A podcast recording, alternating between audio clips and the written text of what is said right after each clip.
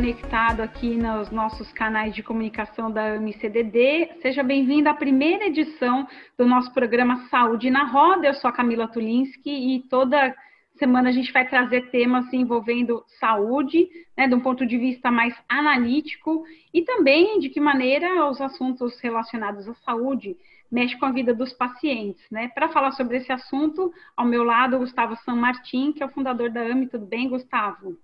Tudo jóia, Camila. Obrigado pelo convite. Espero que eu possa aí é, trazer um pouco dessa perspectiva do paciente que, que fica um pouco à deriva nesse momento tão conturbado da, da nossa saúde, tanto pública e privada no Brasil. É verdade. Também convidamos o Tiago Farina, que é do Instituto Oncoguia. Tudo bem, Tiago? Obrigada pela participação. Eu que agradeço, Camila. Prazer estar com você, com o Gustavo e com o Fernando aqui. E o presidente do Conselho Nacional de Saúde, Fernando Pigas. Tudo bem, Fernando? Arranjou um espacinho na agenda para atender a gente aqui, né? Tudo bem, Camila, Gustavo, Tiago uma honra poder estar aqui participando desse primeiro programa com, com vocês aí da AMCDD. Bom, como o título do programa já sugere, né, Saúde na Roda, a gente decidiu trazer o tema saúde para discussão e não tem como não falar sobre a pandemia do novo coronavírus, né, que assola a humanidade, especialmente no Brasil, em que a gente tem aí uma dança das cadeiras praticamente, né, para quem se lembra desse tipo de brincadeira na infância, né, entra ministro, sai ministro, e a gente tem aí praticamente uma, um hiato né, de uma instituição do Ministério da Saúde com um ministro interino até agora, né? São aí alguns meses, algumas semanas sem um ministro da Saúde titular, né? Desde o dia 15 aí que a gente está sem um ministro. Então, para a gente começar falando sobre o cenário de pandemia, é, do coronavírus, vamos falar um pouquinho mais sobre como é que funciona também o Conselho Nacional de Saúde, como é que o Conselho Nacional observa esse tempo de pandemia. Vamos começar com o Pigato. Pigato, qual é a análise geral que dá para fazer do cenário da Covid-19 aqui no Brasil? Como é que está a estrutura do Ministério da Saúde, hein? A gente já vinha sofrendo, né? O Sistema Único de Saúde não é de hoje. A gente passou por vários momentos difíceis, mas principalmente depois de 2016, com a aprovação da emenda constitucional 95, a gente começou a entrar num desfinanciamento do Sistema Único de Saúde. Tanto que é uma luta nossa agora para que o Supremo Tribunal Federal né, vote as ações diretas de inconstitucionalidade que estão lá, porque já perdemos mais de 22 bilhões de reais né, só na saúde. Falando em outras áreas sociais, então, é, porque a saúde não é só ausência de doença, né? Então, a gente tem aí, se vigorar por 20 anos essa emenda, provavelmente a gente vai perder muito mais vidas né, decorrente dessa irresponsabilidade né, que foi tomada pelo Congresso Nacional e pelo então presidente Michel Temer em 2016. É, a gente falava que era a emenda da morte, diziam que a gente estava fazendo terrorismo, estava exagerando, e hoje está demonstrando aí, a gente teve já uma, um estudo da OPAS, né, de 2018, que aumentou o índice de mortalidade infantil, e agora, nesse enfrentamento à pandemia, com certeza, se esses recursos não tivessem sido retirados da saúde, o SUS estaria muito mais bem preparado para enfrentar. E nós, desde janeiro, o Conselho Nacional de Saúde, quando a gente soube que chegaria em nosso país, na época ainda era uma epidemia, nós reunimos com a OPAS, né, reunimos com a Fiocruz, reunimos com o próprio Ministério da Saúde, através da Secretaria Nacional de Vigilância e Saúde, a nossa última reunião presencial, que é mensal, mas a última presencial que tivemos, na verdade, foi em fevereiro. De lá para cá, não tivemos mais reunião ordinária do Conselho, né, mas estamos fazendo atividades virtuais né, da mesa diretora, criamos um comitê de enfrentamento à Covid no âmbito do Conselho, as nossas comissões intersetoriais também têm feito encontros é, virtuais, as nossas câmaras técnicas, e a gente se preparou, a gente, inclusive, definiu várias orientações, fizemos documentos, enviamos para as autoridades, enviamos para os conselhos estaduais e municipais de saúde, enfim, nos posicionamos sobre vários assuntos que era importante ser tomado providências por parte, principalmente do governo federal, mas também dos governos estaduais e municipais, para enfrentarmos o que viria pela frente. Infelizmente, né, não foi dada muita atenção àquilo que nós apontávamos principalmente no que diz respeito às populações mais vulnerabilizadas, que precisariam ter um acesso a um recurso, né, acesso à alimentação, acesso a condições para, inclusive, fazer isolamento social. O próprio Ministério da Saúde demorou para tomar algumas ações. E depois, logicamente, como tu já falou, né, Camila, tivemos o problema da troca de ministros. Ministros que saíram né, por discordarem de uma orientação da autoridade maior do país, presidente da República, que vai contra tudo aquilo que as autoridades sanitárias do Brasil e do mundo recomendam. Por exemplo, a questão do isolamento social. Mas é, a gente é, sabe que esta mudança de ministros também atrapalha e muito. E termos um ministro interino aí já há mais de um mês também é um grave problema para a gente. É, falta um plano nacional de enfrentamento ao Covid-19. Então, ficou muito nas mãos dos estados e dos municípios, e com as atitudes e as ações, inclusive, né, irresponsáveis, até criminosas e genocidas por parte do presidente da República, a gente vê é, vidas sendo perdidas. Aí já temos aí mais de 40 é, mil óbitos, né, e subindo muito rápido. São vidas perdidas que poderiam, logicamente, muitas delas a gente perderia, mas a gente tem certeza que se tivéssemos uma ação coordenada, né, pelo governo federal, junto com os estados e municípios, acompanhada pelos conselhos, nós teríamos evitado muitas mortes. Só para registrar, então, para você que está assistindo o nosso Saúde na Roda, né? O Brasil registra agora, né, até o fechamento desse programa, 17.086 novos casos de coronavírus, 598 mortes por coronavírus nas últimas 24 horas e Casos confirmados no total 850.796 e mortos até agora oficiais, né, sem contar as subnotificações. 42.791 brasileiros perderam a vida por causa da Covid-19. Esses números, é bom que se registre, são números de um consórcio que foi criado por veículos de comunicação, então Estadão, a Folha de São Paulo, o Globo, o Extra, o UOL e o G1. É, esse conglomerado criou um grupo para poder apurar os números, junto com os estados, os municípios, as secretarias de saúde locais. Isso porque é, com a presença do ministro da Saúde interino, que foi colocada pelo presidente Jair Bolsonaro, os números ficaram um pouco dúbios ali, até queria uma análise do Tiago também sobre isso, quer dizer, os números ficaram dúbios porque uma vez, uma hora o Ministério da Saúde publicava os dados consolidados, de repente só as últimas 24 horas, então nós, até os jornalistas ficaram confusos na hora de lapidar esses números, então, junto com o que o Pigato falou, dessa alternância, né, de ministérios, e também com essa desinformação em relação aos números, qual que é a sua avaliação em relação à estrutura mesmo, né, do, do Ministério da Saúde? Eu, eu, me lembro quando o Mandetta começou a falar sobre os primeiros casos do coronavírus, e a primeira coisa que eu ouvi das pessoas falando é, nossa, que ministro calmo, né, no meio da pandemia, olha como ele era tranquilo e tudo mais. O Tati, coitado, não conseguiu ficar nem um mês praticamente, né, como ministro, também já saiu por causa de questões apontadas pelo Pigato. Quer dizer, qual que é a avaliação que você faz, Tiago, em relação, né, essa estrutura de governo da saúde, no meio de um momento que a gente precisa de informação com qualidade para poder acompanhar né, essa situação. Bom, é, acho que na linha do que o Fernando já é, começou a trazer para a gente, é, de fato a gente vive assim uma, uma carência de liderança. Né? E a gente passou por, um, por etapas na, na no Ministério da Saúde, que eu acho que dá para a gente fazer uma analogia assim.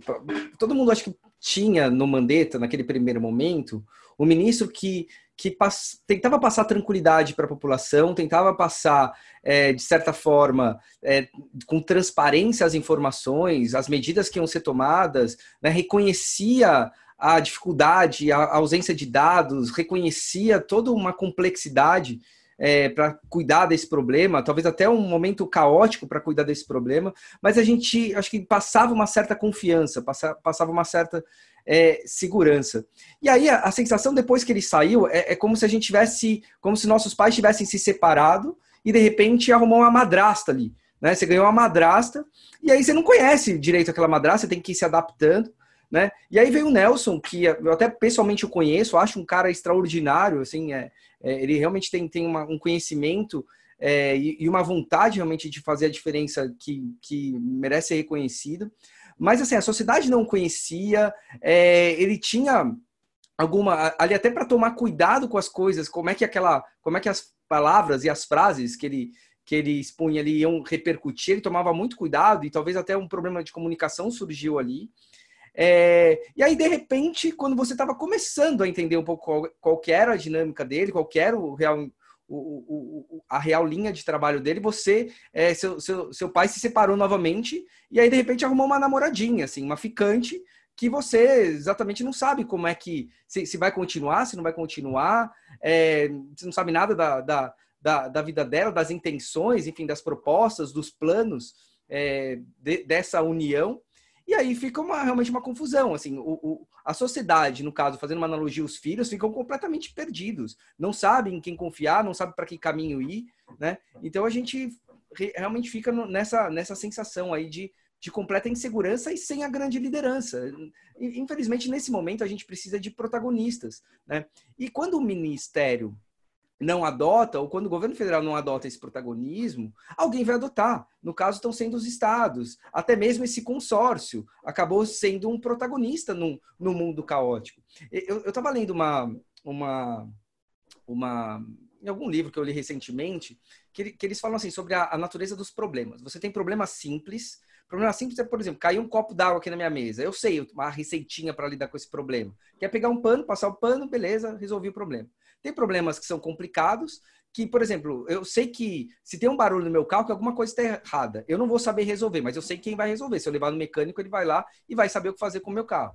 Tem problemas complexos, que a verdade é, você não tem uma bala de prata, você vai ter que ir tateando, vai ter que ir tentando, vai ter que ir buscando soluções, acertando, errando, etc. Que são os grandes problemas de políticas públicas que a gente tem que enfrentar.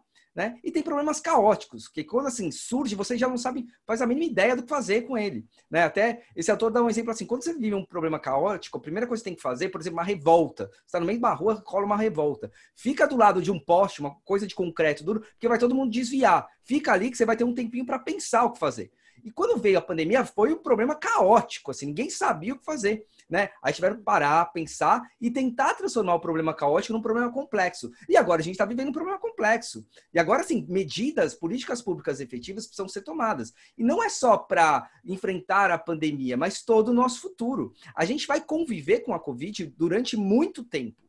As políticas públicas precisam pensar em longo prazo, precisam pensar assim na, nas demais situações, não só na Covid, mas nas outras patologias, enfim, nas outras questões econômicas, sociais. A gente vai ter que caminhar com isso durante muito tempo. Não vai ter um divisor de água agora a gente enfrenta a Covid e amanhã a gente vai enfrentar outra patologia. Não, a gente tem que conduzir políticas públicas é, dessa forma. E aí, só para finalizar, quando você mencionando a questão dos dados, estava até pensando nisso esses dias, Acho, acho, até que faz sentido você ter dados do número de pessoas que. É, a data do óbito. É uma coisa interessante para você pensar em políticas públicas. Né? Quantas pessoas morreram efetivamente naquele dia e não número só de registro, porque o registro é uma questão burocrática, meramente. Agora, você simplesmente mudar uma coisa, mudar uma lógica de raciocínio do dia para a noite, sendo que a gente vive esse momento de insegurança, de desconfiança dos protagonistas, né? É, e, e não manter, simplesmente não ter uma uma, uma manutenção da, da organização daqueles registros,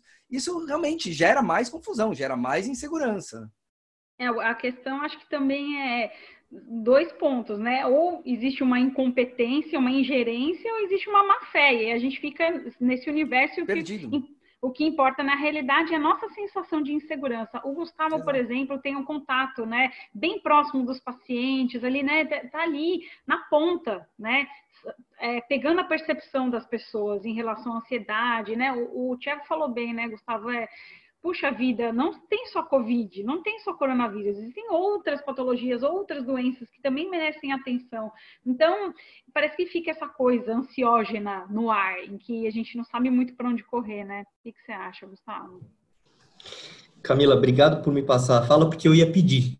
É, eu queria seguir um pouco na analogia me permitindo representar os pacientes dessa forma. Na analogia do Tiago, ele cita muito a, a, relação do pai, da madrasta, da namoradinha, né?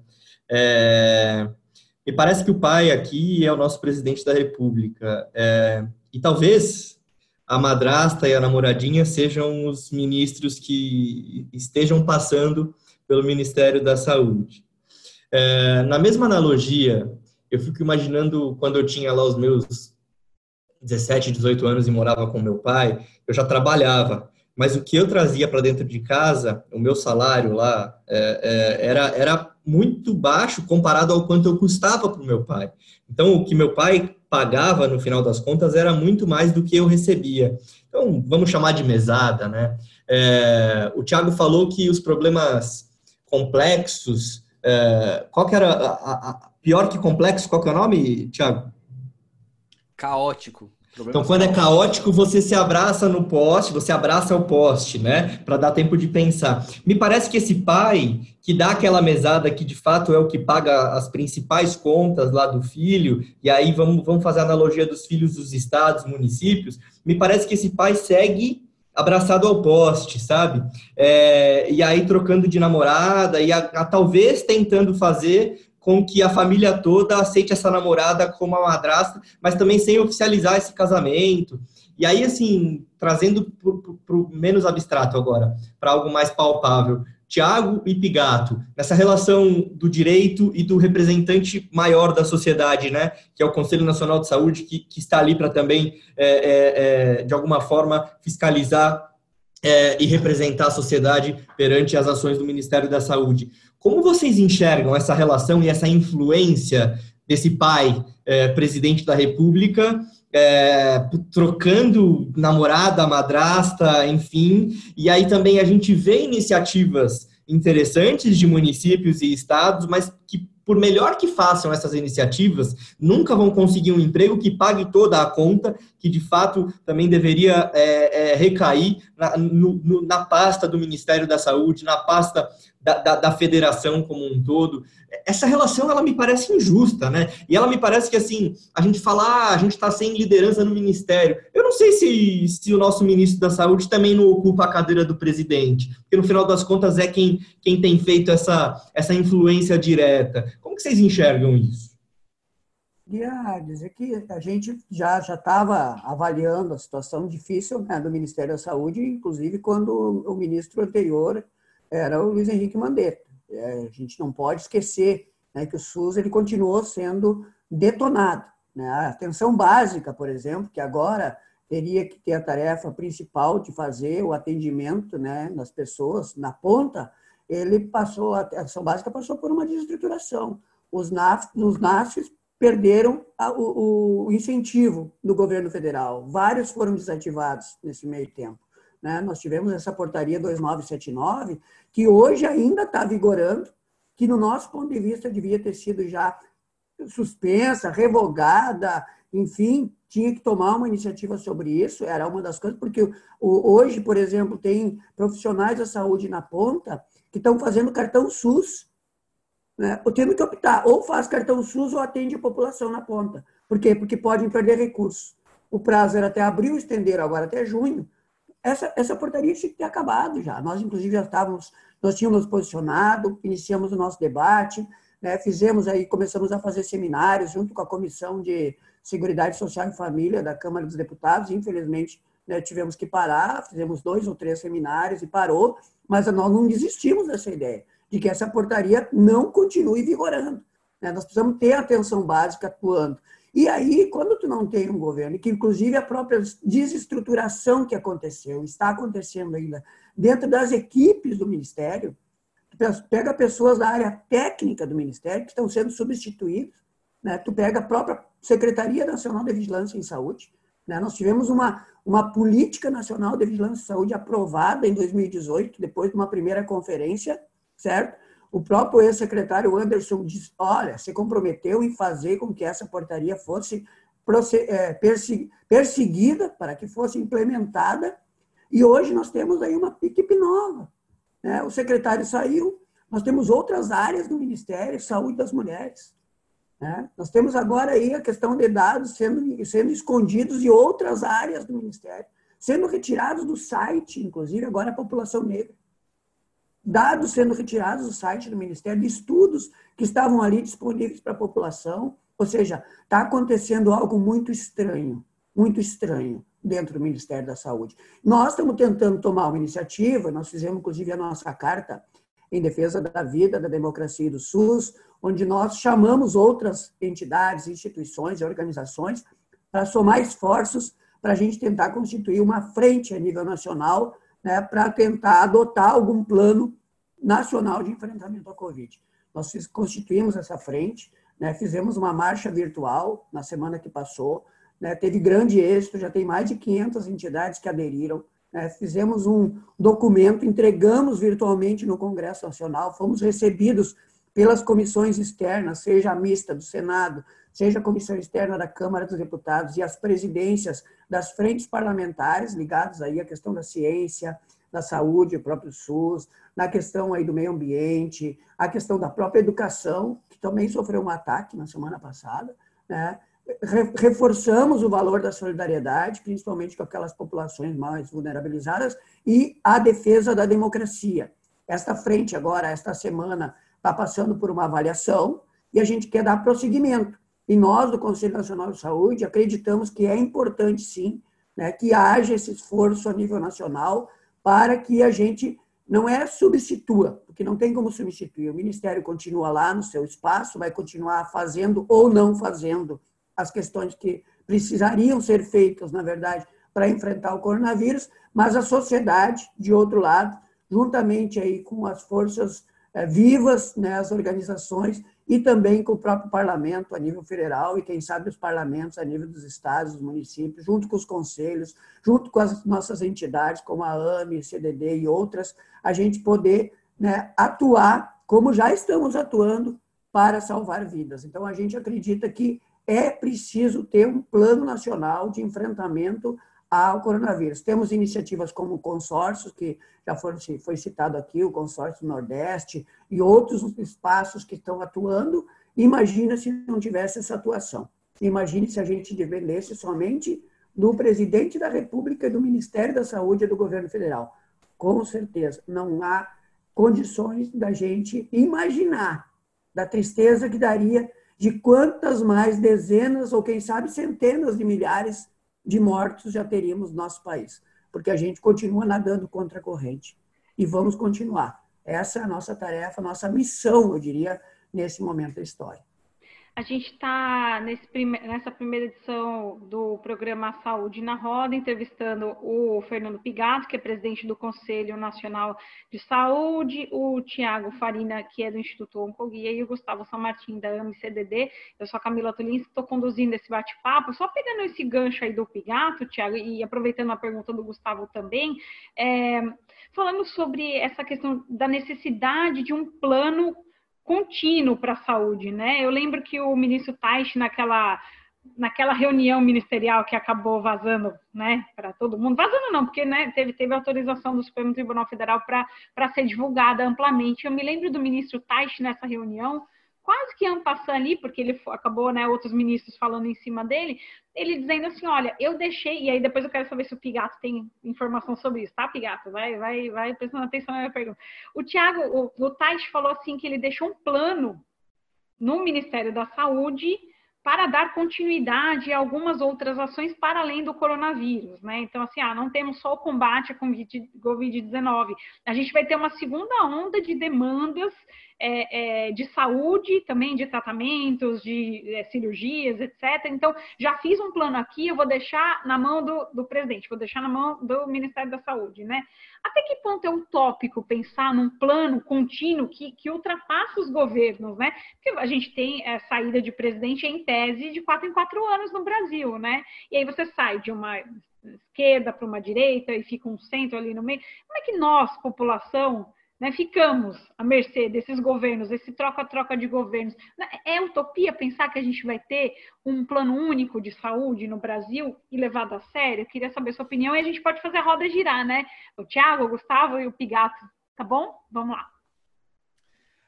Olha, Camila, eu acho que assim é importante você ter um ponto de partida, né? Um plano que seja realmente um é, com as informações que a gente tem agora, é, que decisões que seriam as mais inteligentes, que medidas seriam as mais inteligentes para a gente poder é, enfrentar o problema, conviver com o problema, trabalhar políticas públicas futuras. Eu acho que assim, o plano é um pontapé inicial e ele de fato é importante.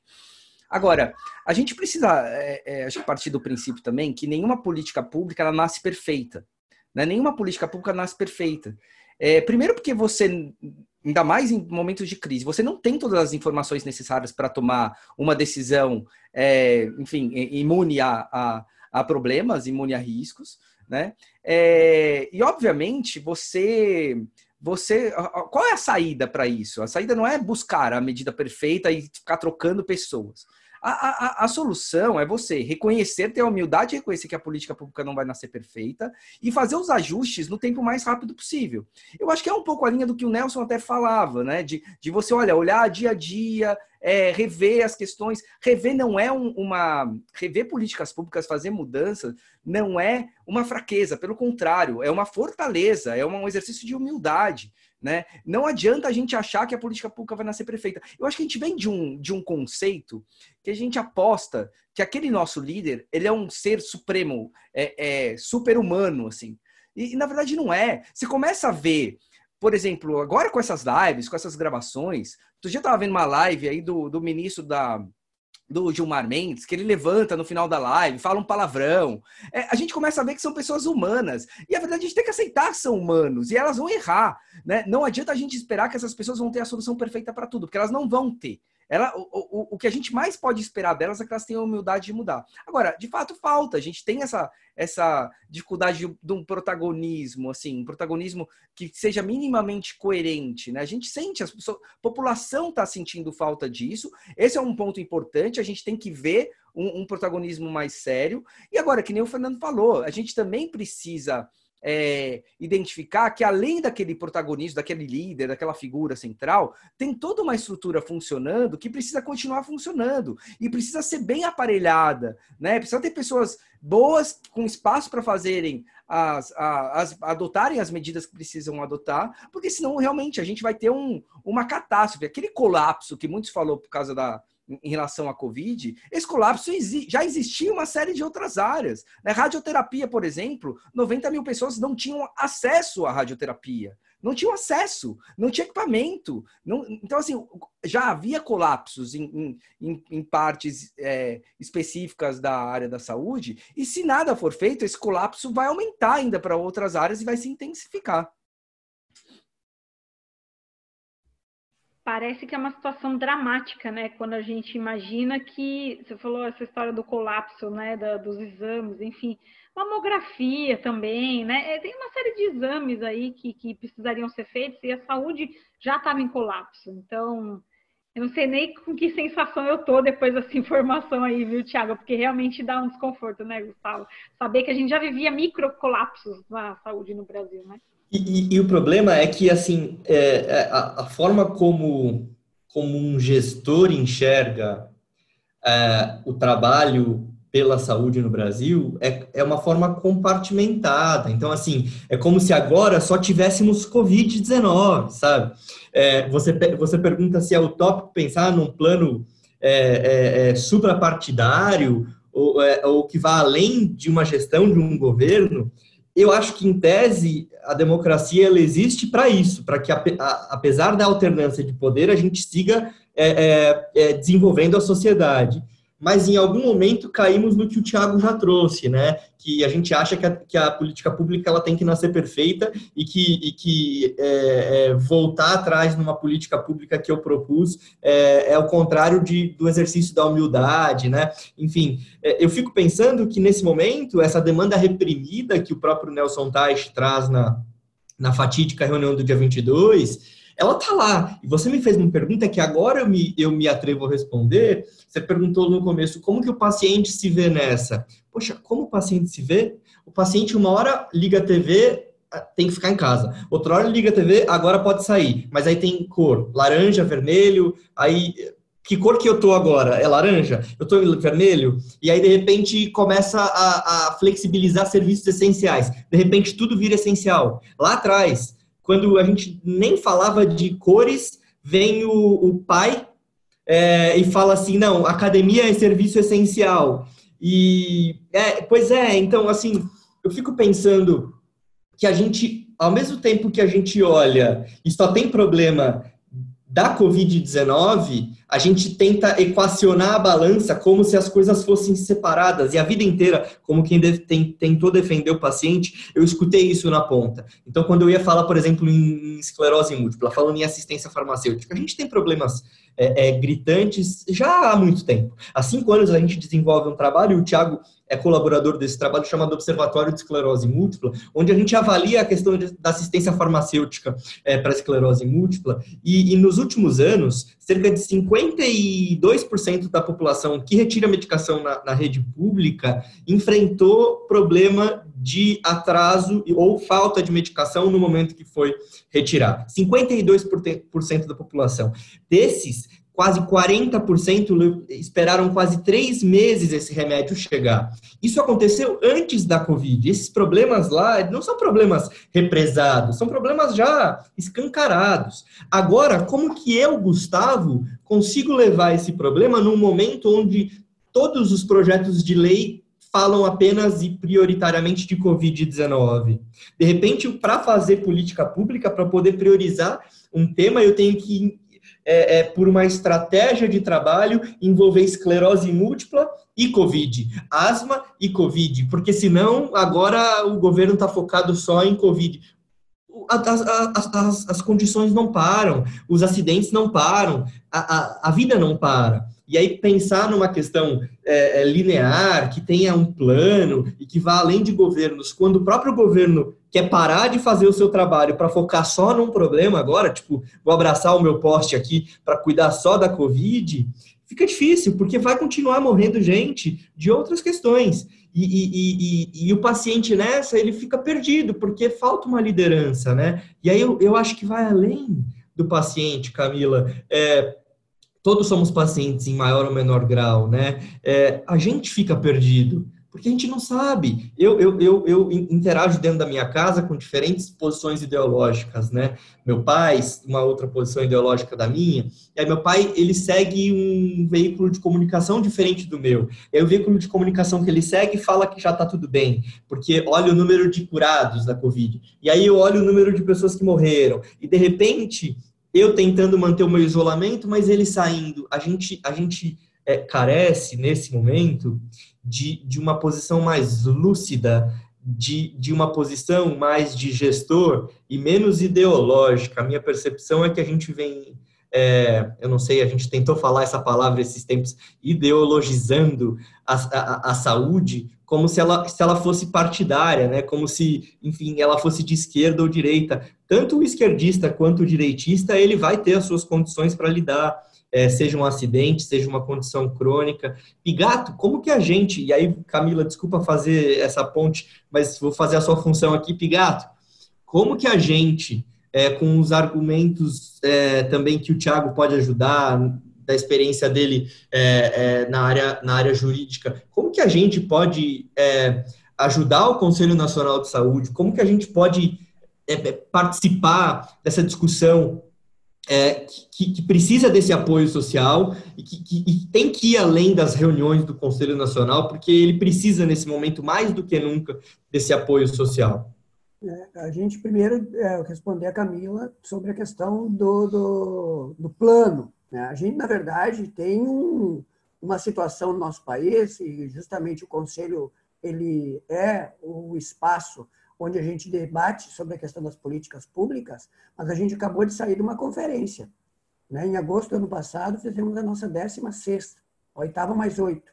E lá várias deliberações foram tiradas. Inclusive, incidimos sobre a questão do orçamento né? no, no, no PPA no final do ano passado. A gente, porque tá, a ideia era é, justamente essa, fazer a, a devolutiva agora, né? Nesse ano, começaríamos a fazer a devolutiva para os conselhos estaduais e municipais. Infelizmente, o ex-ministro Mandetta, no final do ano passado, não aprovou um projeto nosso, junto com a Fiocruz, para fazer essa devolutiva. Né? Então, agora, além disso, também nós temos a questão da pandemia para enfrentar. O que, que a gente precisa ter é, a noção? Que o Sistema Único de Saúde ele não pertence a um governo. O SUS ele está no Estado brasileiro. ele pertence ao povo brasileiro, foi uma conquista do povo brasileiro. Portanto, todos os seus problemas, todas as suas dificuldades, todas as suas limitações precisam ser enfrentadas por nós. E os conselhos, como estão na, na estrutura, estão no sistema, dentro do Sistema Único de Saúde, os conselhos, por isso que ainda não fecharam, né? porque vários outros órgãos colegiados foram fechados em abril do ano passado pelo presidente da República, né? mas os Conselhos Nacional, os Conselhos Estaduais, os Conselhos Municipais precisam continuar atuando, mesmo com as limitações agora.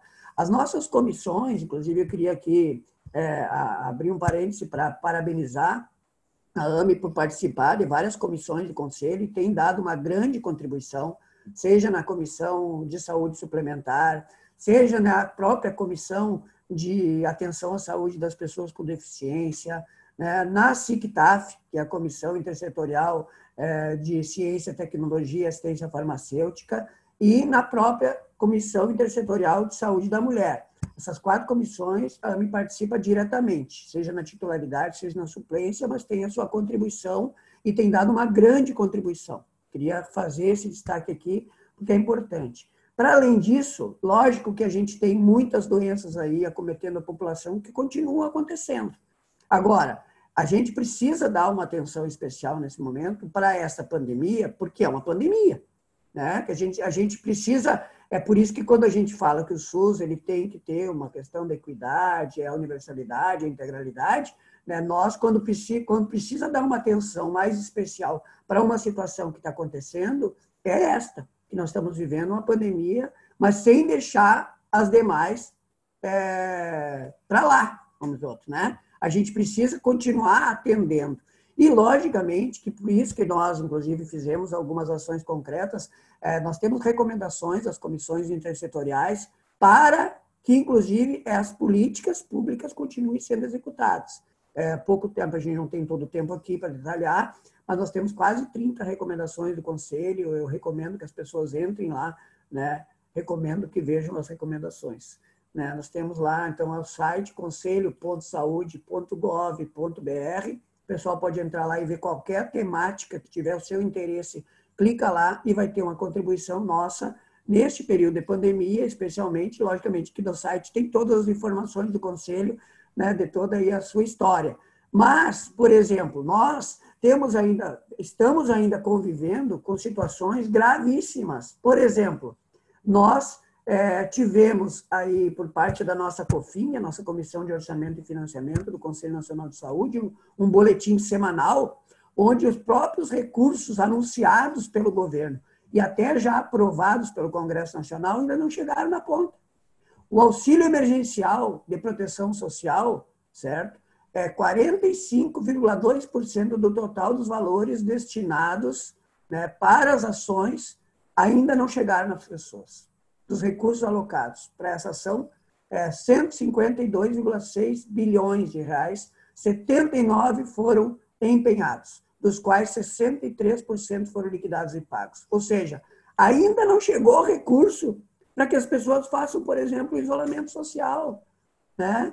Dos recursos referentes às ações de enfrentamento, que incluem a pasta da saúde, 44,2 bilhões, apenas 36%, 16 bilhões foram empenhados, dos quais 78 e 77 foram liquidados e pagos. A maior parte está alocada no Ministério da Saúde, 39 bi, que ainda tem cerca de 26 bi, ou seja, 67% do total orçamento autorizado para transferir para os estados e municípios, para aplicar diretamente por meio de compras diversas e no combate à pandemia. Então, é, é, é, é inadmissível que esteja acontecendo. Nós fizemos o nosso manifesto, manifesto repassa já. Nós colocamos lá a importância de fornecimento de equipamento de proteção individual, que ainda tem trabalhadores e trabalhadoras, não só da área da saúde, mas de serviços essenciais, que ainda não tem isso garantido. A questão da testagem em quantidade e de qualidade, que a gente é um dos países que menos testa no mundo. A questão das garantias de leitos de UTI e leitos intermediários através da fila única e essa questão do apoio às famílias em situação de vulnerabilidade como questões prioritárias. Então, assim, Nós estamos aí num momento muito delicado, muito delicado. E essa realidade é importante as pessoas terem a noção de que parece que o governo dificulta as coisas, o governo federal. Parece que tem um plano de extermínio da população. Infelizmente, a população negra, pobre, de periferia, é que mais está morrendo e mais vai morrer. A gente precisa falar sobre isso. A gente precisa falar sobre isso. Então, parece que tem algo deliberado. Sabe? A gente sente isso nas falas, nos atos, né? E na falta, inclusive, de atitudes por parte do presidente da República e do governo federal. Sabe? Então, a gente está vivendo um momento onde eu ouvi uma frase esses dias, eu tenho adotado ela, além da gente enfrentar a pandemia, nós estamos enfrentando os pandemônios. É, é, é isso mesmo. É. E é inadmissível que a gente conviva com esse tipo de situação. Então, a gente é. precisa seguir fazendo a nossa parte. Mas temos que, sim, é, estar atentos para essas situações.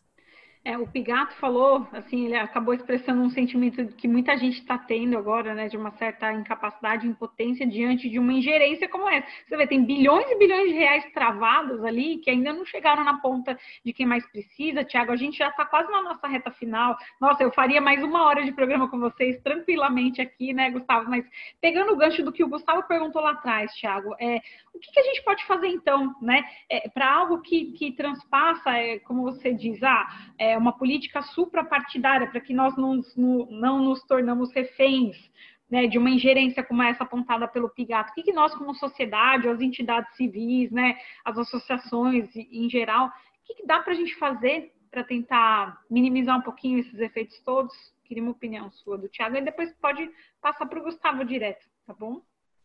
Olha, eu, eu obviamente que eu não vou ter a solução para isso, acho que não vai ter bala de prata, mas é, acho que eu vou pegar de alguém que realmente que entende, né? O Martin Luther King tinha uma frase que era: "O que me preocupa não é o grito dos maus, mas o silêncio dos bons". Eu acho que fazendo uma releitura dessa frase para a atualidade, eu, eu não vou nem entrar numa uma polarização de boa índole ou má índole, mas se aquelas pessoas que mais entendem é, do processo de tomada de decisão, das questões técnicas, não participarem e não é, amplificarem sua voz, aquelas pessoas que menos entendem, né, que acham que entendem, mas que efetivamente menos entendem, a voz delas é, vai acabar prevalecendo. Então, acho que é, é, é o momento da gente é, vestir a nossa camisa de cidadão, efetivamente participar da construção de políticas públicas. É o papel do conselho, né? É o papel. Só que não, a gente não pode apostar as fichas de novo achando que o conselho é aquela coisa, é o oráculo que vai ter a solução para todos os problemas. O conselho é formado por pessoas, né? E, e o conselho precisa desse engajamento da sociedade. Um, um, um só para concluir, assim, uma coisa que me chama muito a atenção e que vale a gente refletir depois é que as armas que a gente tem agora para enfrentar a pandemia são muito parecidas com as armas que existiam em 1918 né? Quando na gripe espanhola, a gente tem poucas armas adicionais, assim, é uma coisa que eu fico espantado, né? Não querendo ser um engenheiro de obra pronta, porque eu não estou querendo culpar ninguém deste é, momento, nenhum dos ministros aqui da, que conviveram com a pandemia, mas pensa na questão da, da, da máscara. Será que em 100 anos a gente já não deveria ter tido é, estudos ou trabalhos para se um momento, se numa hora que acontecer a pandemia, porque inevitavelmente alguma hora ia acontecer, se isso faria sentido ou não, a gente não tinha isso, a gente está descobrindo agora.